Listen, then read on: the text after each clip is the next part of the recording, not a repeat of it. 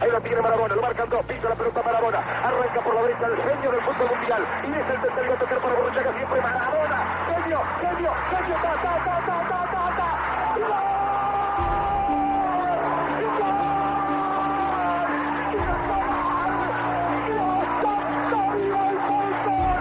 Das gab's noch nie.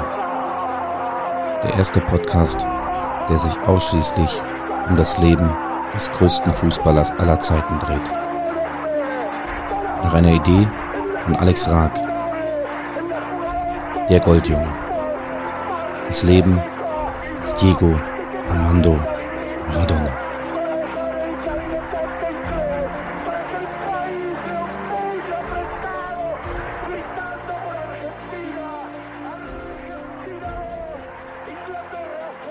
Mein Name ist Alex Raag. Ich bin freier Journalist und Autor.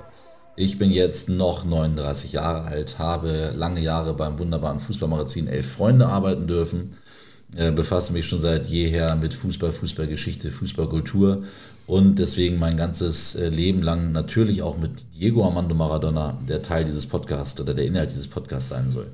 Und mir gegenüber sitzt ein wunderbarer Mann im Argentinien-Trikot mit Le Coq Sportif, ähm, Oldschool Jersey von 86 und der stellt sich jetzt auch nochmal vor. Ja, mein Name ist Alex Steppert. Ich bin freier Fußballfan und seit 2021 gibt es meinen Podcast aus Liebe zum Spiel für euch zu hören. Überall da, wo es gute, hoffe ich doch, Podcasts gibt. Und äh, ja, bin ähnlich wie Alex, der mir gegenüber sitzt im SSC Neapel-Trikot, mhm. ja, mit Mars-Werbung drauf. Äh, unglaublich schön. Ähm, ja, bin eben so ein Die Hard Diego Maradona-Fan, spätestens äh, seit der WM 1990, als er, glaube ich, das erste Mal mir so, ähm, ja, also vor die Latichte quasi getreten ist und vor die Latichte? Vor die Latichte. So, so, so, sagt man es hier. Ja. und ja freue mich äh, mit dir dieses Projekt zu starten. Äh, du warst ja in meinem äh, Podcast auch zu Gast. Folge 26 ein bisschen Schleichwerbung muss gemacht werden. Und ich glaube es war Liebe auf den ersten Pass oder? Oh Gott da war jetzt schon viel dabei. Erst, dass er sich vorgestellt hat mit dem freien Fußballjournalisten. An dem Gag hat er lange gefeilt. Jetzt muss ich erstmal mit den anderen äh, Gags hier klarkommen. Genau, ich war bei dir zu Gast im Podcast und wir hatten ein ganz äh, cooles Gespräch. Ich durfte einfach über meine, äh, meine Karriere, ich fast gesagt, meine Biografie, mein journalistisches äh, Wirken, hätte ich jetzt auch fast gesagt. Ich muss aufhören, so zu reden, so geschwollen. Einfach über mein Leben als äh, Fußballjournalist zu sprechen und das war eine tolle Erfahrung. Wir hatten einen guten Vibe und wie es dann so ist, manchmal äh, sitzen da zwei und denken sich, geil, da müssen wir noch ein bisschen mehr draus machen. Ähm, und so kam es, dass ich Alex irgendwann erzählt habe von einem seit lange Jahren betreuten Projekt, das Diego Maradona heißt. Und zwar ähm, habe ich seit einigen Jahren, seit vielen Jahren so ein Liebhaberprojekt, das heißt Drei Ecken an Elba, ist ein Fußballmagazin, äh, was ich so irgendwie immer so nebenbei gemacht habe. Ganz liebe Grüße an alle ähm, ehemaligen Mitarbeiterinnen und Mitarbeiter, die überall im Lande verstreut sind. Ähm, und da haben wir mal ein Spezial gemacht über Diego Maradona. Das ganze Leben gegossen in Anekdoten. Äh, angefangen natürlich mit seiner Geburt in Großwerden in Villa Fiorito, diesem Armviertel von Buenos Aires. Ähm, über äh, Barcelona, Neapel, ähm, Kokainsucht, WM 94, ähm, Kuba, Fidel Castro und jetzt dann schließlich hin bis zu seinem Tod. Dieses ganze Projekt ist entstanden noch vor seinem Ableben und äh, wurde dann irgendwann in Magazinform gegossen, Jahre später, von dem wunderbaren Oliver Wurm, fußballgold.de, die nächste Schleichwerbung, unbezahlterweise. Sehr zu empfehlen. Richtig großartig. Und ja, dieses Magazin haben wir uns wieder gedacht, hey, wir schlachten doch einfach das noch ein drittes Mal aus machen daraus einen Podcast und reden darüber und haben das einfach mal vor. Wir wollen mal gucken, wie euch das, das gefällt. Die Idee des Ganzen ist, wir stützen uns auf dieses wunderbare Magazin. Wir gehen durch die Anekdoten durch. Zwischendurch schweifen wir ab und äh, sprechen über unsere Erinnerungen, lassen uns ein bisschen aus über ähm, Fußball, den es nicht mehr gibt, ähm, weinen sanft hier irgendwelche Nostalgietränen, gucken aber natürlich auch kritisch auf das Leben von Maradona. Denn äh, uns ist schon bewusst, dass man nicht zu viel Fanboy sein kann von einem Mann, von dem es immer noch die Vorwürfe gibt, der versuchten Vergewaltigung und Missbrauchsfälle und so weiter, beziehungsweise Gewalt in der Ehe, all diese ganze Scheiße, die dann auch leider zu seinem Leben dazugehört. Genau, und das ist äh, auch der Grund. Also klingt jetzt ein bisschen komisch, wenn ich sage, äh, dafür können wir Diego Maradona ein bisschen dankbar sein, weil wenn wir jetzt hier nur über seine sportlichen Erfolge reden würden, dann wäre das irgendwie ziemlich platt und ziemlich äh, staubig.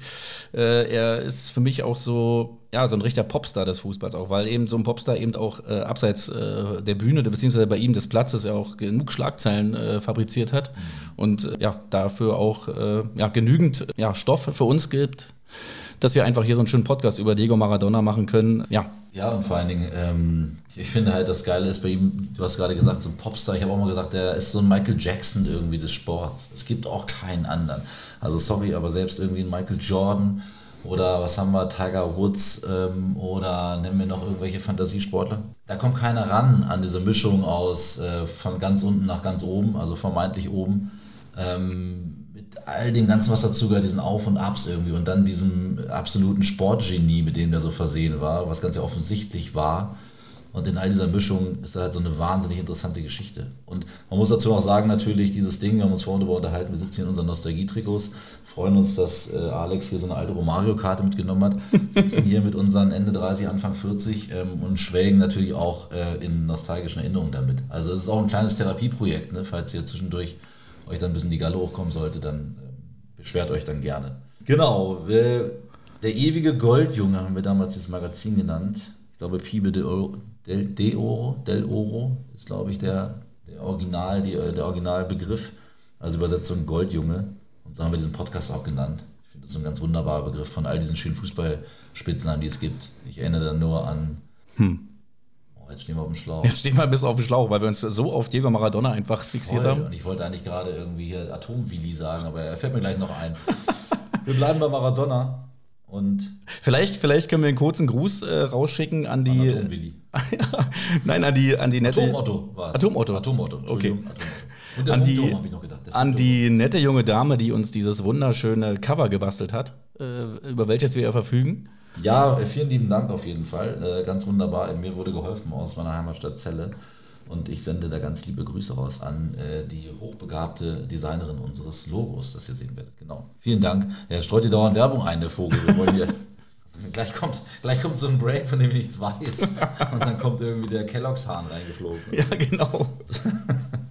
Ceramis, so sicher wie der grüne Daumen. Gut, 30. Oktober 1960.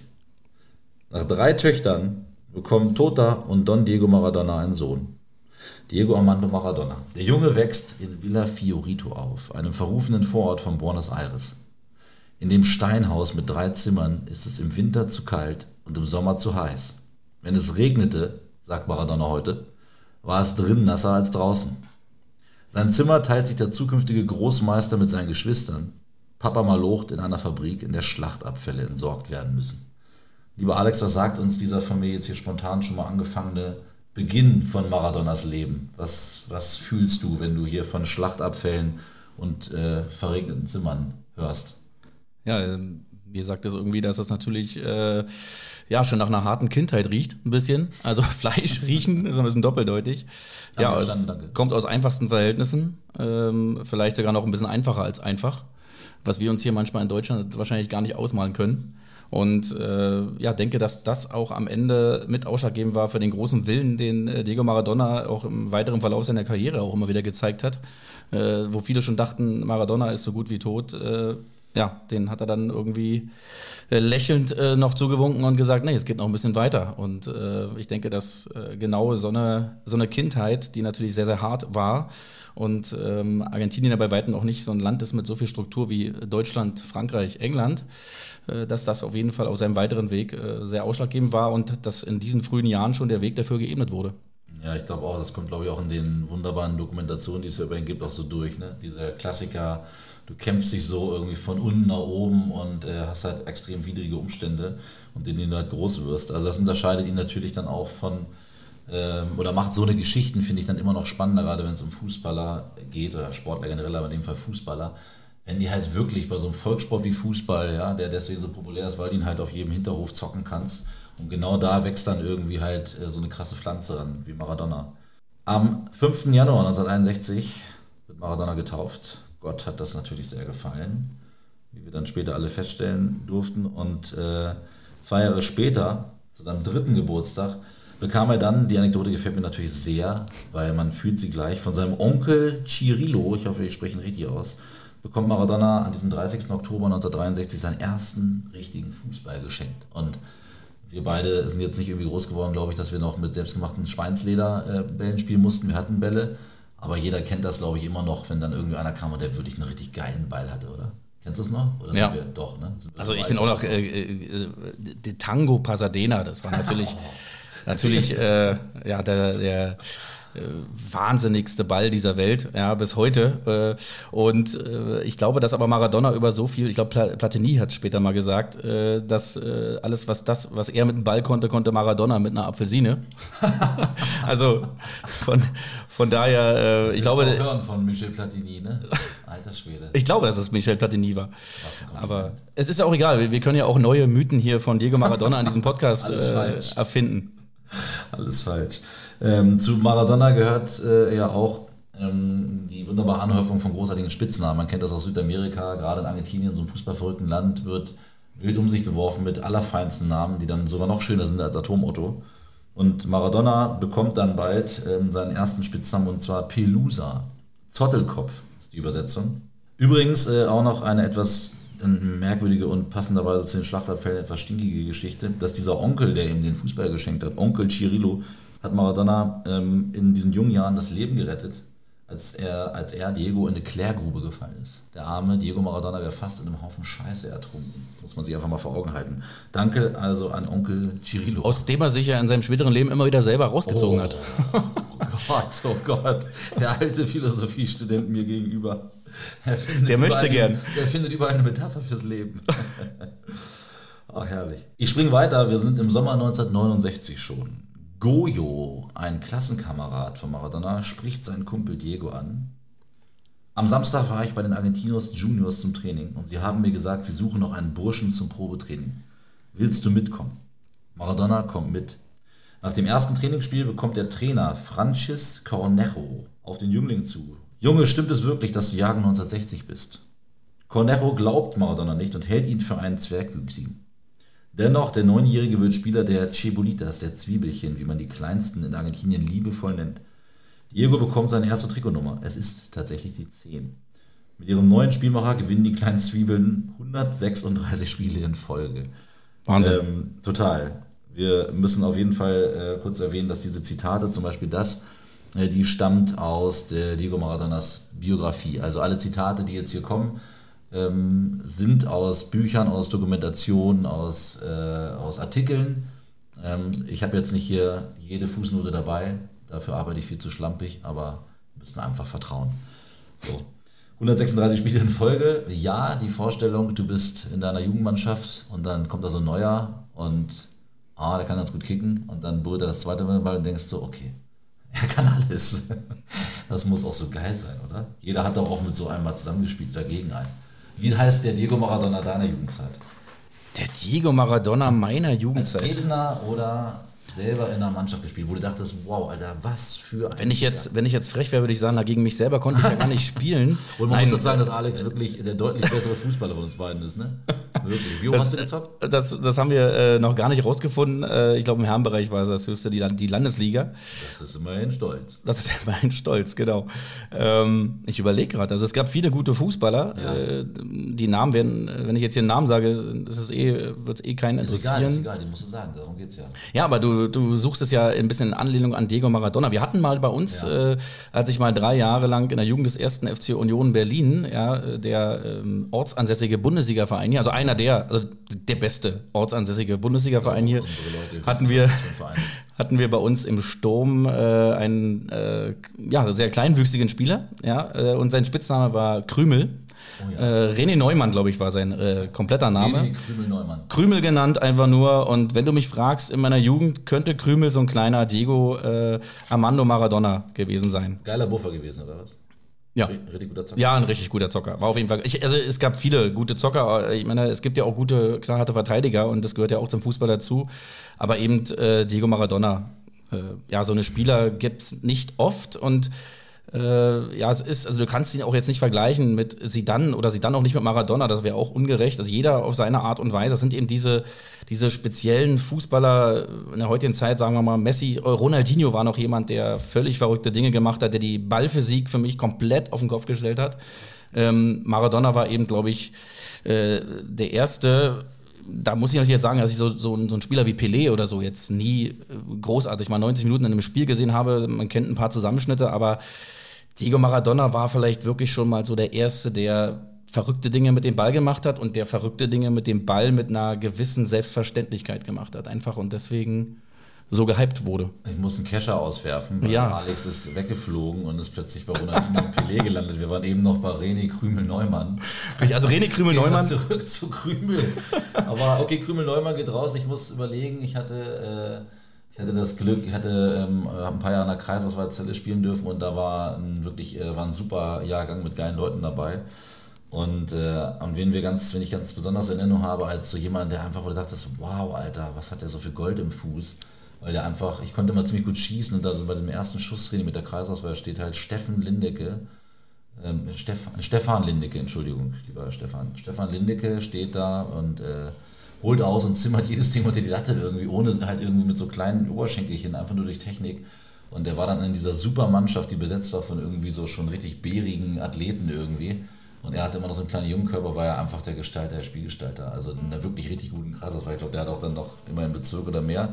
Und natürlich hat er sich dann leider irgendwann ein bisschen doof verletzt und damit war es dann vorbei. Aber äh, naja, wir sind jetzt hier ganz oben, haben wir ganz oben angegriffen, wie das so sein muss, wenn du mit so einem Fantasiegenie spielen musst. Aber irgendwer hat auch mit Messi in der Jugend gespielt, irgendwer hat auch mit äh, ähm, Toni Kroos in der Jugend mal gezockt und kann das heute erzählen. Und das muss schon geil sein. Es gibt, ja, es gibt ja auch in diesem Heft, äh, von Ja. dem du gerade erzählt hast, auch wunderbare Bilder, auch Schwarz-Weiß-Bilder aus, seiner- Oh also aus der Zeit, von der du gerade erzählst, wo er äh, irgendwie in, auf, auf einem Bild halt so gerade äh, einen Torschuss angesetzt hat und du siehst im Hintergrund halt erwachsene Leute, die dort stehen. Und wo ich mich so frage, Mann, wenn die wüssten, wer hier gerade oder wen sie gerade äh, in, in diesem Moment eigentlich zuschauen, äh, das konnte natürlich keiner wissen. Äh, und ich kann, es gibt bestimmt nicht wenige, die dann noch, wenn sie dieses Bild, wenn sie so, so sie noch leben, äh, sagen, ey, da, da war ich doch dabei bei dem Spiel und der kleine Junge, das war Maradona. Oh mein Gott, ich hab's, ich kann mich bis heute noch daran erinnern, dieser kleine Krümel, der da übers äh, Spielfeld gefegt ist. Also Wie sich freut. Ja, ich freu mich. Ich freu mich. wir reden über Fußball und du weißt ja, dass, äh, das ist Oh, einen großen Teil meines Lebens bestimmt. Und Ja. äh, solche Fußballer wie Diego Maradona, naja, ich meine, wer da nicht ein Lächeln ins Gesicht bekommt, dann den kann man auch nicht mehr helfen. Dieser Mann, ey, der, ist, äh, der ist einzige schmelzende Schokolade ist er. Es gibt doch nachher auch so, dass, äh, ich weiß nicht, ob ich jetzt schon vorweggreife, ähm, aber äh, nachher äh, er, er fängt er dann noch an in Halbzeitpausen von, äh, ich glaube, von den Argentinien, Tatsächlich. Argentinos Juniors. Das ist ein super Übergang. Wir haben es noch nicht mal geplant, aber du hast mir perfekt den Ball aufgelegt. Super. Äh, dass er als äh, ja, Jong- Jongleur-Künstler in den Pausen auftritt und irgendwann wollen die Zuschauer so nach dem Motto gar nicht mehr, dass die Mannschaften rauskommen, weil dieser kleine Junge da, was der mit dem Ball anstellt, noch nie gesehen wurde und äh, kriegt riesen Beifall. Total, auf jeden Fall. Das war bei den Heimspielen der Argentinos Juniors, also seinem Heimatverein.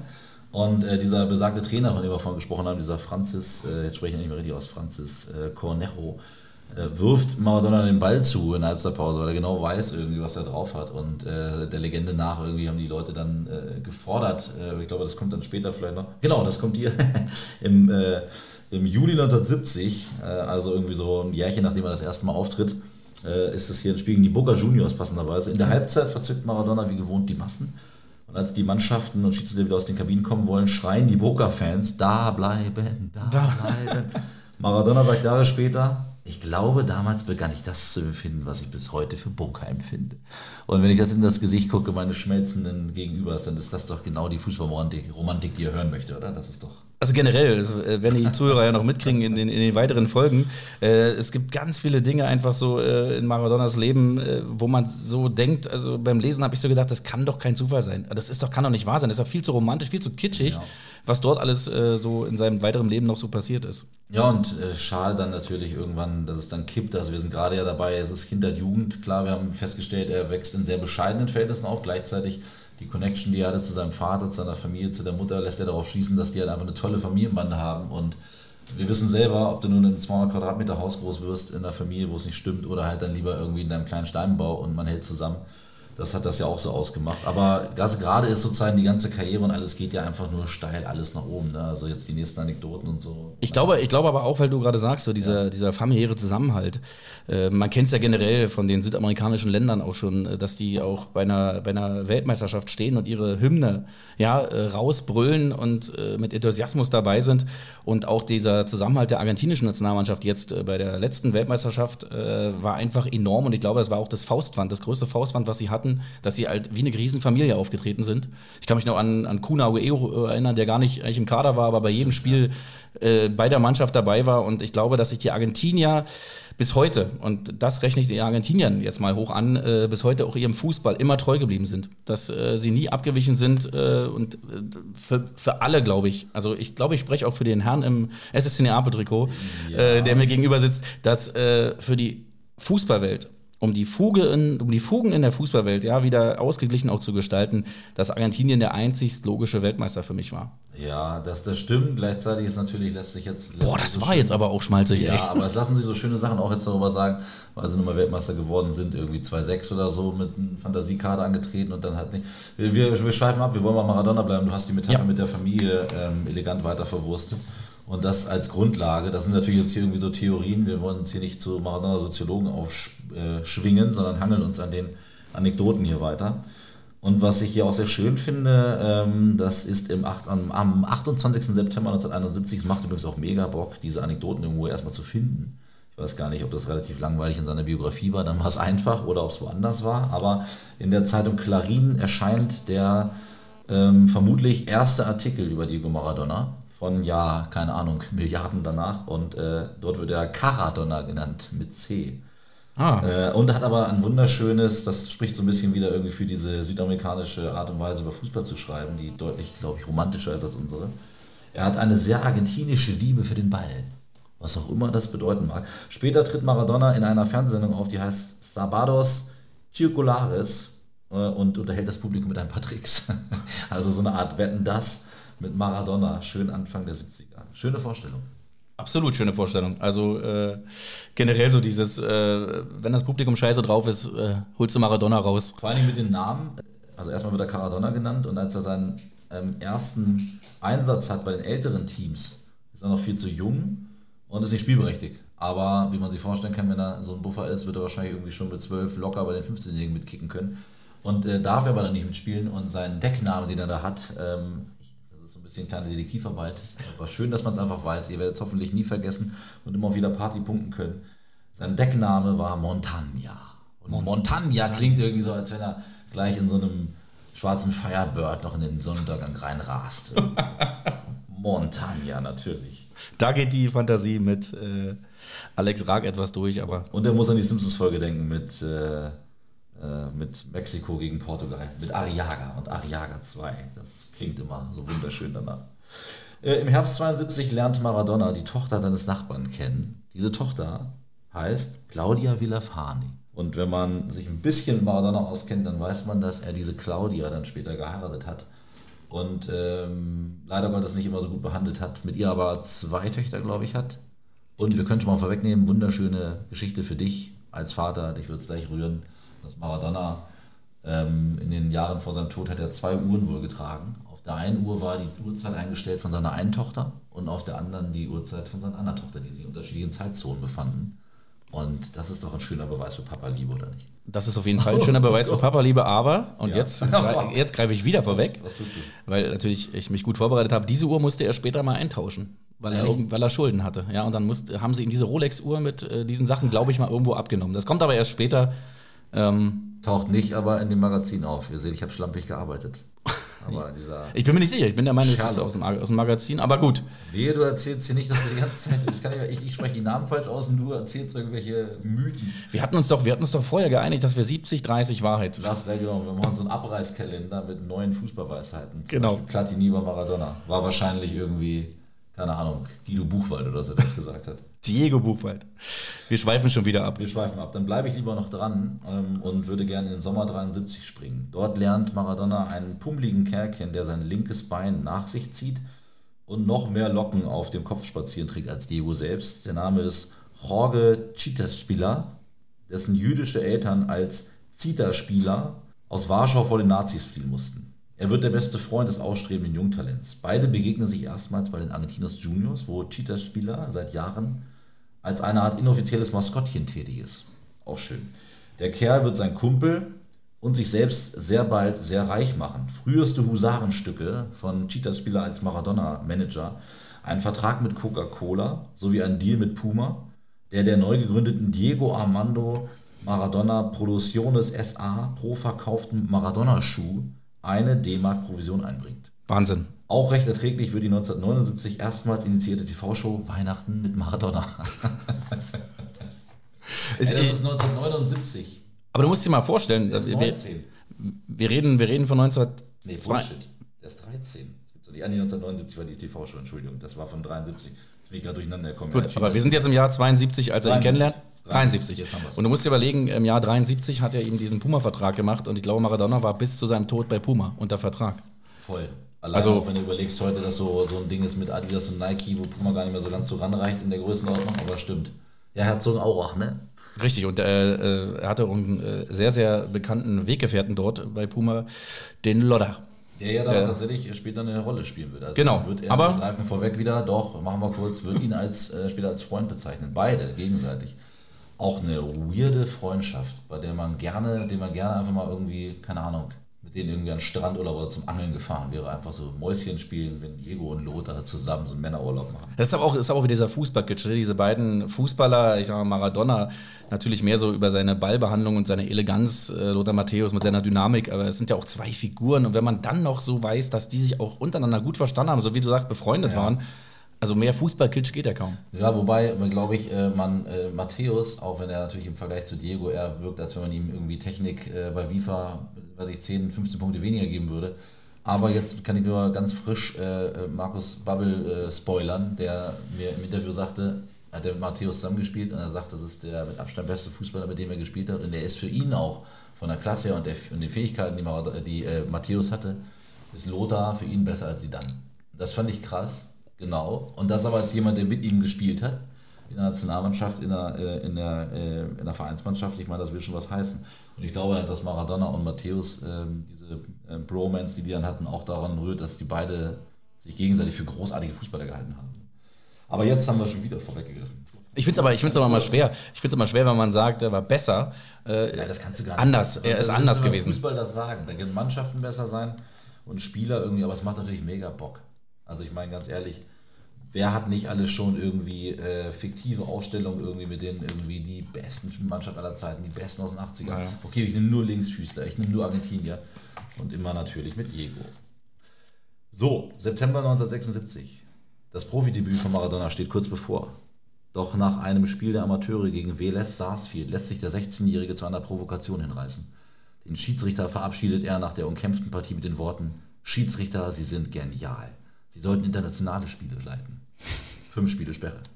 20. Oktober 1976. In Cordoba trifft Gastgeber Taleres Cordoba auf Argentinos Juniors. Zu Beginn der zweiten Halbzeit wird Argentinos Spieler Ruben Annibal Giacobetti ausgewechselt. Ruben Annibal Giacobetti. Auch den bitte merken. Im Alter von 15 Jahren und 355 Tagen feiert Diego Armando Maradona sein Debüt im Profifußball. Jetzt auch nicht mehr als Montagna. Trainer Julio Carlos Montes zu seinem neuen Spiel, wie du kannst, und wenn es geht, tunnel ihn. Wenig später spielt Diegos Gegenspieler Negrito Cabrera den Ball durch die Beine. Das Spiel geht leider verloren.